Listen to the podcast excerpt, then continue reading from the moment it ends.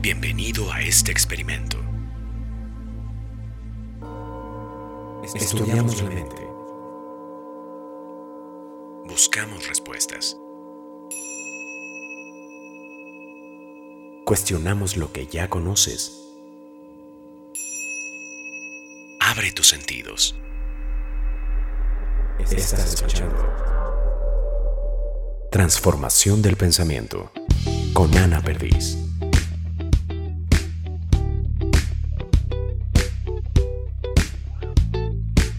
Sometimes I'm cynical. I tend to just beat myself up. Hola bombones, ¿cómo están hoy? Hoy voy a cumplirles uno de los requerimientos que más nos han pedido, que es hablar de depresión, y no lo voy a hacer con cualquier persona. Hoy estoy con Silvia Olmedo. Silvia es doctora en psicología, diplomada en criminalística y maestra en sexualidad.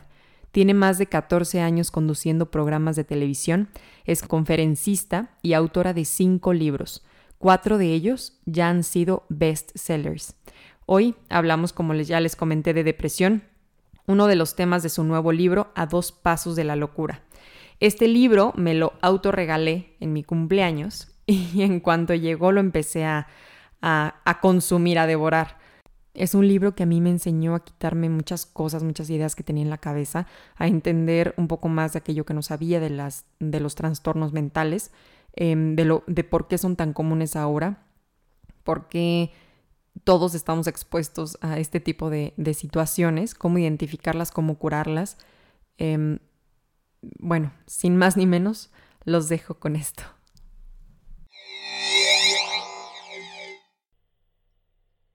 Silvia, ¿cómo estás? Es un gusto tenerte en este espacio. Muchísimas gracias por tu valioso tiempo. Encantada. Feliz. Gracias por considerarme. Bueno, déjenme contarles a ustedes que me escuchan que cuando leí A dos pasos de la locura de Silvia Olmedo, me dieron ganas de estarles leyendo durante horas muchísimas partes de este libro, pero me di cuenta que eso no iba a tener sentido alguno porque ni siquiera iba a poder dejar hablar a Silvia. Entonces, este, no lo vamos a hacer así. Es un libro que les recomiendo muchísimo, es un libro maravilloso que te explica la locura, pero de una forma muy sencilla, te explica procesos psicológicos, psiquiátricos. Y siendo completamente honesta con ustedes y contigo, Silvia, cuando empecé a leer el índice que va hablando de trastornos, de bipolaridad, una parte de mí tenía un poco de miedo de decir, híjole, voy a empezar a leer este tipo de cosas, ¿no? Y al final del libro me da una sensación de, de muchísima paz en el sentido que digo, oye, primero es mucho más común de lo que pensamos. Segundo, no es esta película de terror que nos dicen, ¿no? Que, que pensamos que es entrar a una película de terror con una persona que tiene estos padecimientos. Y entonces el ir investigando, el ir entendiendo cada una de estas enfermedades me hizo realmente abrazar mi locura, como lo dices, ¿no? O sea, dejarme una paz muy bonita. ¿Cómo, cómo, ¿Cómo empezaste? ¿Cuál fue la idea o tu motivación para este proyecto tan increíble? Yo estoy en la tele eh, y hacer conocida porque tuve la fortuna de, que, me, entrevistaran sobre el virus del papiloma y a mí me gusta el tema del área de la promoción de la salud, ¿no? esa, esa faceta de muchos psicólogos que se dedican a educar a la gente, ¿no? Y bueno, y por otro y por B, pues acabé del virus del papiloma hablando de sexualidad. Y aunque yo, eh, bueno, literal soy una persona con, pues con, una maestría en sexología, he hecho eh, criminología, haber estudiado mucho, algo que siempre me ha movido ha sido la psicología. O sea, para mí creo que hay un lugar tan importante, eh, es tan importante que la gente sepa más de psicología y que desmitificáramos tanto los problemas emocionales y mentales porque lo que yo veía es que mucha gente podría estar en control de, su vida si verdaderamente se educara un poquito y perdiera el miedo a la palabra eh, locura, ¿no? Claro. Y, y, después de cuatro libros dije, en el quinto lo voy a hacer, les guste o no. Me voy a meter a una parte dura, a una parte difícil de la psicología, a una parte que no a todo el mundo le gusta hablar, pero que yo considero indispensable, la verdad, porque eh, creo que a mí una de las cosas que me salvó la vida fue estudiar esta carrera. Eh, yo la recomendaría a todo el mundo porque eh, te, puedo decir, es, que no es útil. Bueno, aunque no te dediques a ello, estudiar la carrera te va a dar una visión de, de ti mismo tan enriquecedora y tan maravillosa y tan poco, ¿cómo te diría yo?, culposa, ¿no? Que, que de alguna manera aprendes a ser mucho más eh, tolerante, eh, cariñoso con tu propia con tu propia persona, ¿no? Entonces yo dije, bueno, ya este es el libro que quiero hacer, les guste o no les guste, lo voy a proponer y, bueno, pues me sorprendí un poco a la editorial, pero al final dijo, bueno, ya, ya eres cuatro veces te vamos a dar esta oportunidad de, de hablar la locura. Porque sabes una cosa, el tema es, mira, yo cuando tengo catarro, si yo no me trato el catarro, se convierte en neumonía, ¿no? Y nadie, a nadie le, le avergüenza decir tengo neumonía. Pero cuando una persona tiene mucha ansiedad, incluso a un grado en que de repente ese estado ansioso le lleva a ver cosas que no existen, se lo calla porque tiene miedo que le digan loco. Y en vez de tratar en ese momento esa alucinación, la deja, la niega, la, la bloquea y hace que una simple, a lo mejor alucinación que viene de un exceso de ansiedad se vuelva un trastorno mental. Entonces yo quiero con este libro que todo el mundo entienda, y como digo yo, los pequeños catarros emocionales para que no se vuelvan gripas. Totalmente de acuerdo contigo. Yo la realidad te digo, conmigo lo lograste. Y en el sentido que yo hace 10 años que voy a terapia psicológica, ¿no? Y cuando empecé a ir, lo primero que recibí de mis papás fue, oye hija, pero ¿por qué? O sea, ¿estás bien? Cuéntanos tus problemas. Y yo le decía, oye, no, vamos al psicólogo, diré, vamos al nutriólogo a cuidarnos el cuerpo, vamos al doctor a checarnos eh, que el estómago. ¿Y, ¿Y, por qué no voy a ir al, al, psicólogo, no? ¿En qué momento empiezo a atender el cerebro, que es un órgano que también se puede enfermar, ¿no?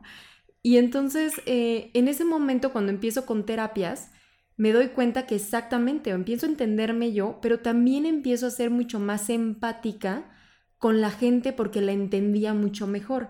Y eso, eso causas en este libro. Y, te quiero de verdad agradecer muchísimo porque, o sea, eres una figura pública y es muy difícil arriesgarse a algo que sabes que no es muy comercial, ¿me entiendes? Y entonces en el momento que yo estaba leyendo tu libro, yo decía, ay, Silvia, o sea, no sabes cómo te admiro en el sentido que lo vas leyendo y realmente estás causando esto, ¿no? Estás causando este, entendimiento, esta empatía con, con esta persona que está padeciendo por esto y, y, es increíble, o sea, tenemos que empezar a hablar de salud mental.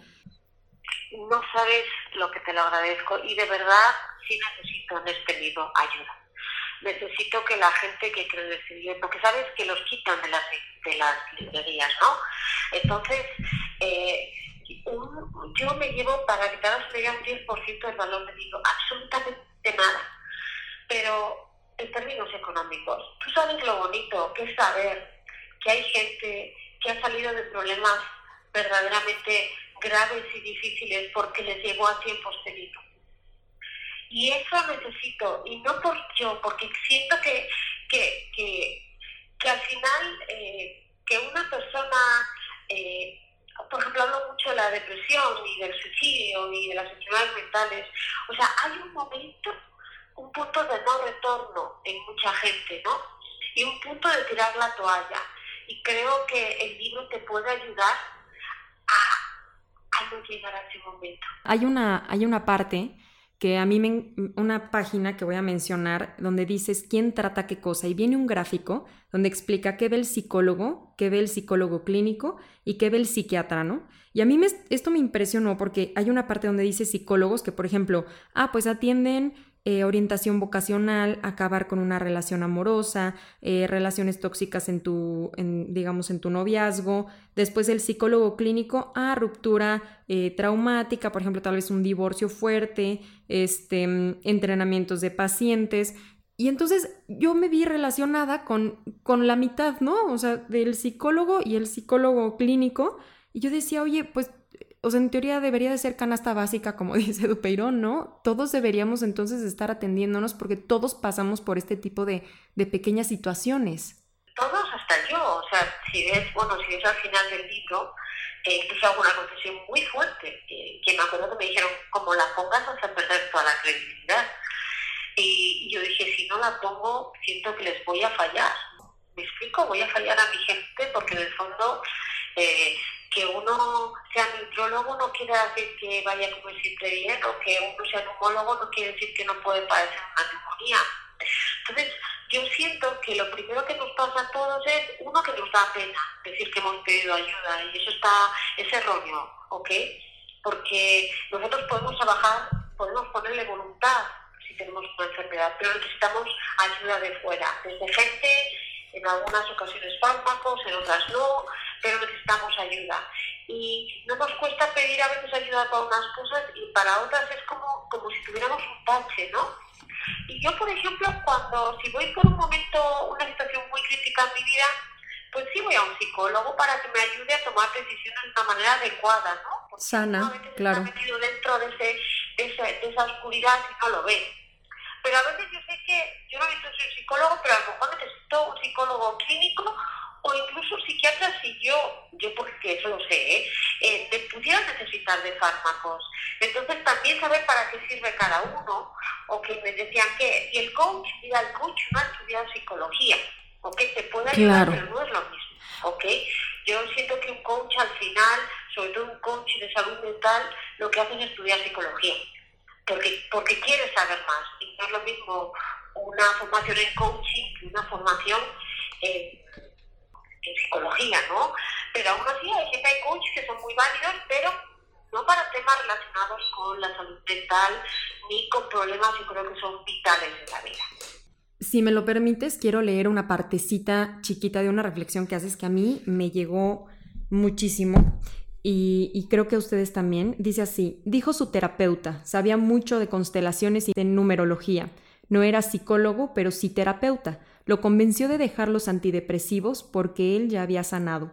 Lo encontramos muerto en el baño. Se había suicidado. Testimonio de un padre que perdió a su hijo. Qué fuerte.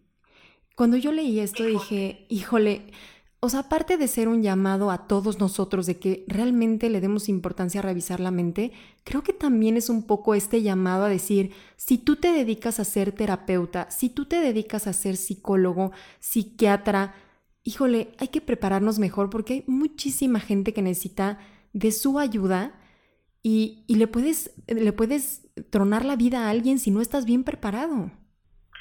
Justo, fíjate, a mí me escribe mucha gente. Mucha gente me dice, oye Silvia, es que tengo este problema y no, y digo, si me lo estás diciendo tú solo, ¿tienes ansiedad?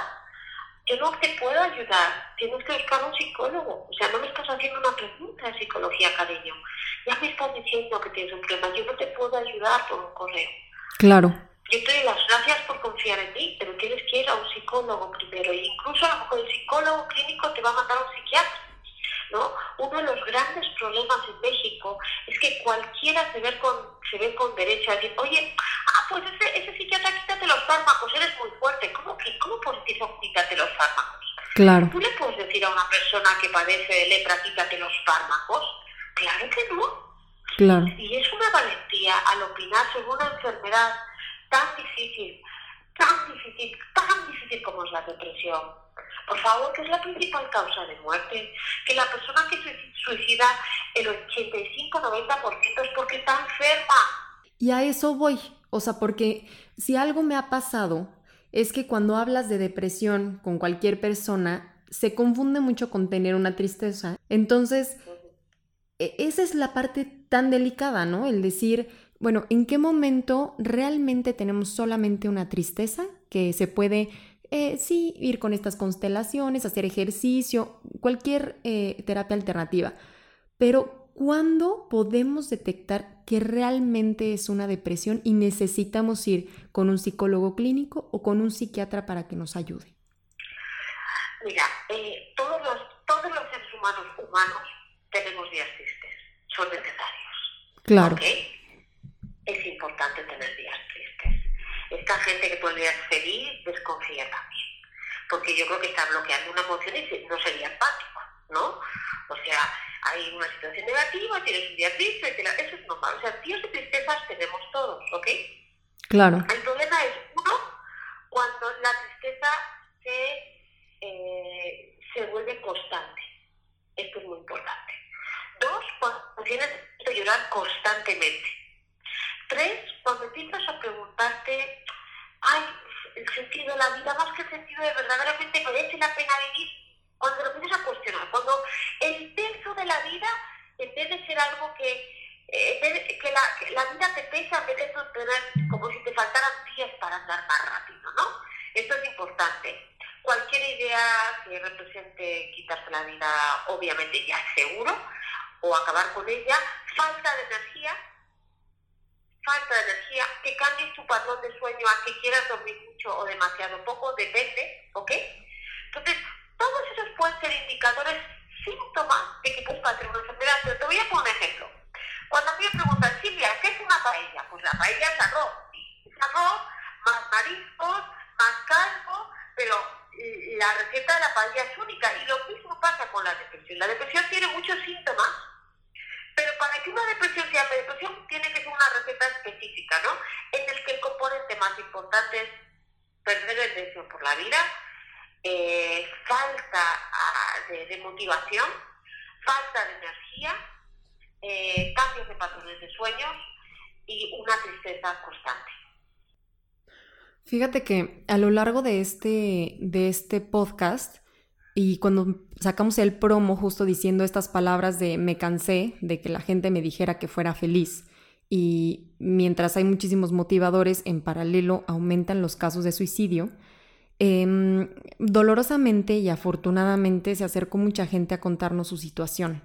Y bastantes decían, oye, es que mi primo este, se suicidó, este, no, una persona cercana lo intentó hacer. Y entonces yo cuando comentaba con un amigo esta situación, eh, me dolió tanto que me dijo, es que ¿qué hizo la gente que está alrededor de esa persona para hacerlo sentir tan triste? Y me sentí tan enojada. Porque yo decía, oye, es que no, o sea, un suicidio no es que la gente te hizo triste, o sea, un suicidio y, y eso... La gente que está escuchando eso, que ha un suicidio. Eh, ¿Sí me entiendes? Entonces era una situación que quiero leer una parte de tu libro para que la gente que esté escuchando esto entienda que no es una cuestión de contexto, es una cuestión química que ni siquiera detectamos porque no se habla de esto, porque se estigmatiza demasiado, porque no nos damos derecho ni siquiera de revisarnos, ¿no? Para saber si lo estamos padeciendo y detectarlo a tiempo para que realmente hagamos algo. Entonces hay una parte en la página justo 44, me acuerdo perfecto, que dice, mi madre se suicidó cuando yo tenía 16 años. No se lo perduré durante mucho tiempo. ¿Qué madre que de verdad quiera a sus hijos decide acabar con su vida? Ahora entiendo que se veía tan mal, su depresión era tan fuerte que de verdad lo vio como una forma que nosotros sufriéramos menos. Y eso me dijo una reflexión muy fuerte, que si hubiera tenido este libro cuando estaba platicando con ese amigo, yo se lo hubiera regalado, porque e, era esa sensibilización de decir, imagínate el dolor, la frustración, el encierro que debe de estar sintiendo una persona para sentir que sería un alivio para toda la gente que está a su alrededor su propia muerte.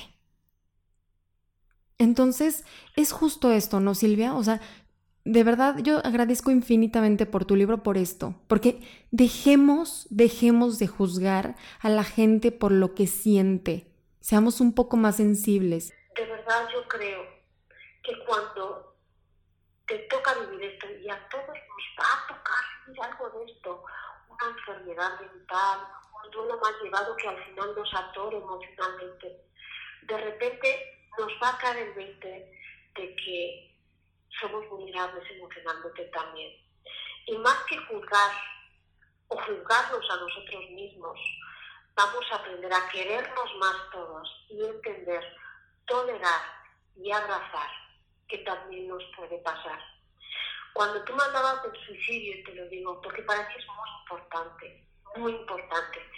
Una persona que se suicida no la ves venir muchas veces, sobre todo a los hombres. Lo llevan, a lo mejor la idea del suicidio la llevan rubiando durante meses y meses y meses. ¿no? Entonces, obviamente los familiares es muy difícil que lo vean venir, es muy difícil. Que es injusto que la sociedad, encima, fíjate, de castigarla, la vida sin ese familiar querido, sean juzgados por, por, gente que no sabe lo que es esa enfermedad. Claro. ¿No? Entonces, eh, cuando tú lees, cuando me hablas, me hablas del libro y me lees el libro y veo la gran, digamos, qué tan presente has estado en este libro, me di cuenta de verdad que si hubiera más gente como tú, podríamos prevenir tantísimas trastornos mentales y emocionales. Tú que eres arquitecta. Sí. O sea, no hay que ser psicólogo. Sí. Y justo eso, eso. Hay que ser humano. Exacto. Hay que informarse. Exacto.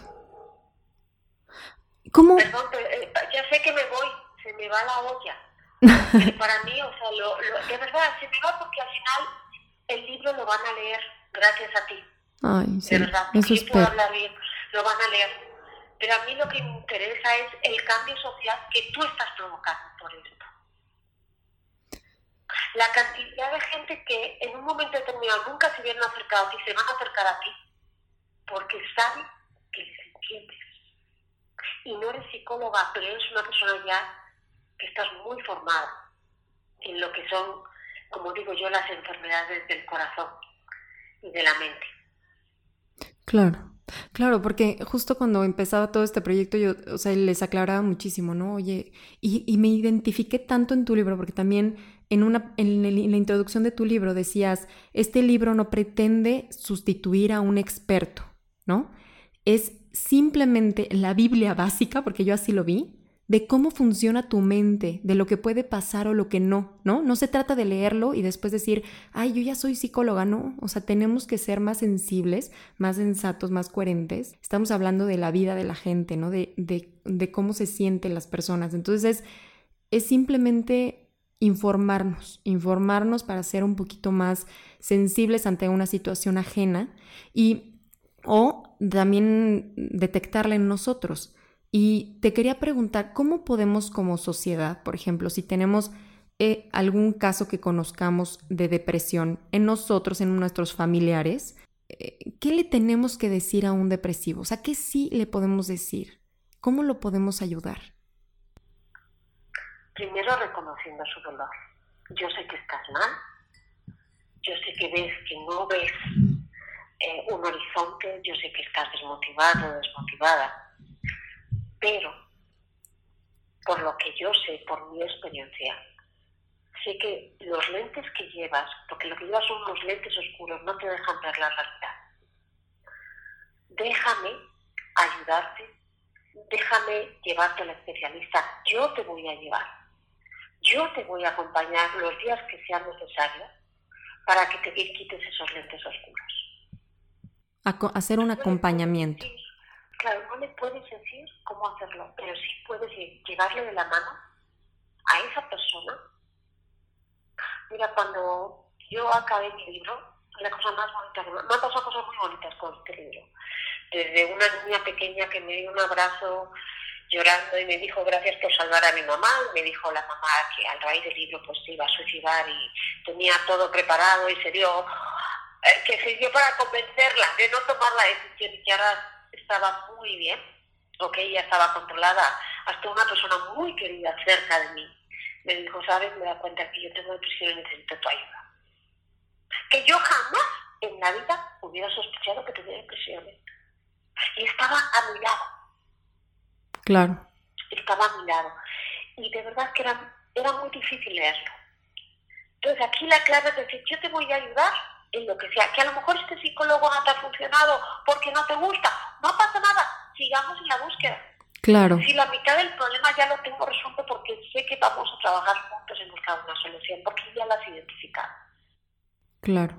Es, es simplemente... Un trastorno de ansiedad, te pongo un ejemplo. Oye, Silvia, es que volví a vomitar después de seis meses. ¿Has vomitado? No pasa nada, pues ha sido una vez una recaidita, no pasa nada, ¿ok? Empiezas mañana, hoy mismo, no pasa nada. Fíjate. Qué, increíble, ¿no? Qué increíble lo que dices, porque muchas veces eh, juzgamos a las personas de decir, ¿por qué otra vez? ¿Y por qué caíste otra vez? ¿Y por qué estás haciendo esto otra vez? Y no nos damos cuenta que es lo que necesitan en ese momento es decir, no pasa nada, lo hacías 10 veces, ahora nada más fue una, ¿no? Vamos a seguir adelante, vamos a seguir en el camino. Cuando empecé a leer tu libro y vi tantos tratamientos y vi tantas cosas que existen con la psicología, con la tecnología, que me dio tanta paz el decir, oye, pero ya existen muchísimas cosas que detectadas a tiempo simplemente lo tomas o vas a terapia y puedes vivir completamente feliz. Entonces, eh, en la parte de depresión, justo hablando de depresión, que empezamos con depresión, hablas de, de tratamientos obviamente psicoterapéuticos, como hablamos, y tratamientos em, de antidepresivos, que creo que también es algo que, que, nos da mucho miedo, ¿no? Que decimos, no, nos vamos a volver adictos o vamos a tener este, alguna codependencia, no sé. Estos antidepresivos generan adicción, no generan adicción, cómo está este avance, nos puedes comunicar un poquito de, de cuál es tu experiencia con, con, algunos pacientes que hayan tomado estos antidepresivos. Mira, es que hay distintos tipos de antidepresivos. Mira, los antidepresivos de ahora, los que están, los más nuevos, son de verdad bastante inocuos, ¿me explico? O sea, no tienen grandes efectos secundarios, son dosis pequeñas los antidepresivos que se utilizaban hace muchísimo tiempo, que no eran en sí antidepresivos, porque el problema es que a veces los combinas a lo mejor con ansiolíticos fuertes, ¿no? Y entonces, sí es verdad que los ansiolíticos tienen un poquito más de tendencia a generar eh, adicción. Pero ¿qué pasa? ¿Por qué la gente utiliza eh, eh, ¿por a veces un médico nos da un antidepresivo y un ansiolítico? Porque los antidepresivos nuevos no generan nada de adicción. Lo hace porque como los antidepresivos son, son unas dosis tan chiquitas, tardan mucho en hacer efecto. Me explico, tardan tres, cuatro semanas. Y en ese tiempo, de esas cuatro semanas hasta que hacen efecto, te dan un fármaco para, digamos, eh, tratar la ansiedad, porque recuerda que la ansiedad, ¿ok? Es parte muy importante de la depresión, ¿ok? Sí, van de la mano normalmente. La gente no lo sabe. Claro, entonces te lo pueden dar al principio, te dan un ansiolítico y lo que hacen inmediatamente luego los especialistas es empezar a bajarte las dosis. ¿Para qué? Justo para que no te vuelvas eh, adicto y sigues con tu antidepresivo, que el antidepresivo no causa adicción. Ok. Ok. Te pongo un ejemplo. Si una persona la violaron y no puede dormir, pues a lo mejor le dan inicialmente unas píldoras para dormir, el psiquiatra, ¿no? Entonces, en cuanto tú ya veas que la paciente está controlada con la ansiedad, le vas bajando esas dosis para hacer la psicoterapia. Pero claro, si la paciente no te duerme durante cinco noches, ahí es donde puede pasar un trastorno gravísimo. Por eso a veces los tienen que dar los especialistas. No los dan por dar, los dan porque ven que hay algo que tiene que ser controlado. Si una persona no duerme, al final se puede desencadenar un trastorno psicótico muchísimo más grande, ¿no? Entonces, lo que hay que entender es, uno, los eh, los fármacos, los antidepresivos nuevos no generan adicción. Dos, cuando te lo combinan a, veces con un fármaco para ansiedad, esos los tienen más controlados porque eso sí, el cuerpo se acostumbra a ellos y al final normalmente el, especialista te los va bajando poco a poco las dosis porque no los vas a necesitar y a veces son necesarios. Lo que nunca, nunca uno debe hacer es prescribirse, tomarse fármacos porque a su amiga le fue bien, o porque a otra persona le fue bien, o porque lo decidieron y lo vieron en la internet. Eso es peligrosísimo. Ok. ¿Hay, algún, hay una otra terapia, bueno, otro tratamiento que pones en tu libro que se llama terapia electroconvulsiva. ¿Nos puedes explicar qué es eso? Porque suena horrible, Silvia, o sea, suena espantoso. esa terapia da mucho miedo y se aplica solo casos de pacientes que no han respondido a nada. Ok. Ok, no se aplica solo a casos de pacientes que no han respondido a nada. ¿ok? Que ya le aplicaron todo y el problema es que los químicos de su cerebro no generan, digamos, esas, esas conducciones eléctricas que son necesarias, ¿no? Y entonces, ¿qué pasa? Que aplican eh, ciertas descargas, ¿ok? Muy controladas, en el que se ha visto que hay muchos pacientes que han respondido, pacientes que no respondían a nada. Estoy hablando de la minoría, de la minoría de los pacientes deprimidos, ¿ok? Ok. Pues esos pacientes, cuando ya un médico dice, ya no puedo más, ¿ok? Y ya no sé qué hacer y lo intenta todo, ahí va esa terapia. Pero eso es la última opción. O sea, paso uno es terapia psicológica, hacer un diagnóstico, un tratamiento. Si es necesario, el psicólogo clínico te dirá, sabes que necesitas algunos antidepresivos para ayudarte un poquito a sanar y que la terapia te haga mejor. Y ya, si de plano nada funciona, entonces esta es la opción 3. Estoy claro, pero ¿sí? primero a lo mejor puedes sacar primero estar un, un, psicólogo te tiene que transferir a un psicólogo clínico o a veces vas directamente al psiquiatra. Y el psiquiatra te dice, mira, creo que a lo mejor no necesitas fármacos y te paso directamente al psicólogo clínico o, al, o a lo mejor yo te puedo hacer la psicoterapia. A mí me gusta más cómo hacer la psicoterapia los psicólogos clínicos, la verdad. Pero tú llegas al, al médico y te dice, a ver, yo creo que al principio vas a necesitar una ayudadita de los fármacos, ¿ok? Una ayudadita para empezar a hacer la psicoterapia contigo y poco a poco te los vamos a quitar, ¿ok? Eso el psicólogo no lo puede hacer, solo puede quitar los fármacos un psiquiatra, ¿ok? Ok. Solo. Lo que pasa es que, hombre, un psicólogo normalmente te das cuenta, entonces tú le dices al, porque normalmente trabajas en equipo, tú le dices al psiquiatra, oye, yo ya lo veo muy bien, está durmiendo bien, se siente bien, tiene motivación, está empezando a volver a dar clases de baile, yo creo, este, este paciente ya, está, ya se le ve bien, no tiene ningún una idea destructiva, de suicida, y entonces ahí trabajan en, equipo y al final dicen, bueno, pues vamos a ir quitándole el fármaco poco a poco. Ok. Y ya está. Y, y, y, y es, es, una, es una manera gradual y lo único que tenemos que entender que eh, el problema que tenemos ahora mismo es que todo el mundo se ve con derecho a opinar a Internet, pero que esté algo en Internet no quiere decir que sea lo bueno. ¿Ok? Claro. Sí, porque cualquiera puede escribir en Internet. Entonces, pues ve tú a saber si esa persona era realmente alguien preparado, ¿no? Ahora, ya hablamos de, cómo identificar una tristeza, una depresión, ya hablamos de los tratamientos. Por último, ¿cómo podemos prevenir estas depresiones? O sea, ¿cómo podemos hacer, qué actividades podemos hacer para realmente alejarnos un poquito de, este tipo de, de, cuestiones cerebrales? A ver, eh, a veces se puede prevenir, a veces no. Te pongo un ejemplo. Mujer que de repente su, yo qué sé, eh, su hija y su hermana estaban en un coche conduciendo y, y tiene un accidente y se mueren las dos. ¿No? Eh, y a la vez eh, se da la situación que su mamá muere también, por de, de, mayor, ¿no? Entonces, obviamente, son duelos muy profundos y muy difíciles que te pueden dejar tocado, por muy sano que estés. Entonces, lo que hay que entender es que a veces hay situaciones en la vida que te pueden llevar a padecer una depresión. Okay. Las causas de la depresión son muchas. A veces es un desequilibrio químico, a veces es un, un duelo mal llevado, a veces hay muchísimas causas.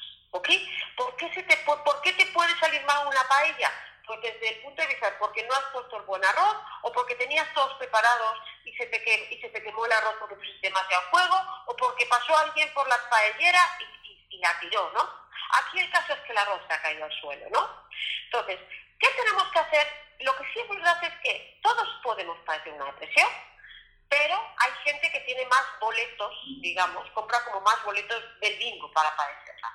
Uno, la gente que eh, no duerme bien, hay que dormir bien, hay que comer bien, hay que tener eh, espacios para descansar, hay que tener una autoestima adecuada, hay que superar bien los duelos de la vida, porque todos vamos a tener duelos en la vida, la diferencia es que si lo superas bien te haces más fuerte y si no se vuelven traumas, ¿no? Claro. Y me gustaría preguntarte, ¿cómo podemos darnos cuenta si un psicólogo nos está haciendo bien o mal? En el sentido que yo antes de llegar al psicólogo clínico que, que tengo, que me ha ayudado muchísimo y que es parte de este proyecto de transformación del pensamiento, llegué con dos cuates que la verdad dije, no, o sea, me están haciendo sentir peor de lo que estaba. ¿Cómo podemos nosotros como pacientes darnos cuenta si las terapias nos están funcionando o no?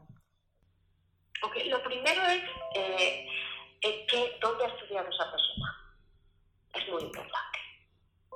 O sea, eh, y te lo digo así porque hay muchas escuelas de psicología, pero para hacer psicología clínica tiene que ser un licenciado en psicología más una especialidad, ¿ok? En eh, psicología clínica, donde ha estudiado. Punto uno. Punto dos. Aquellos terapeutas que te dicen que, vas que van a tardar años contigo, que es una terapia muy larga, desconfía.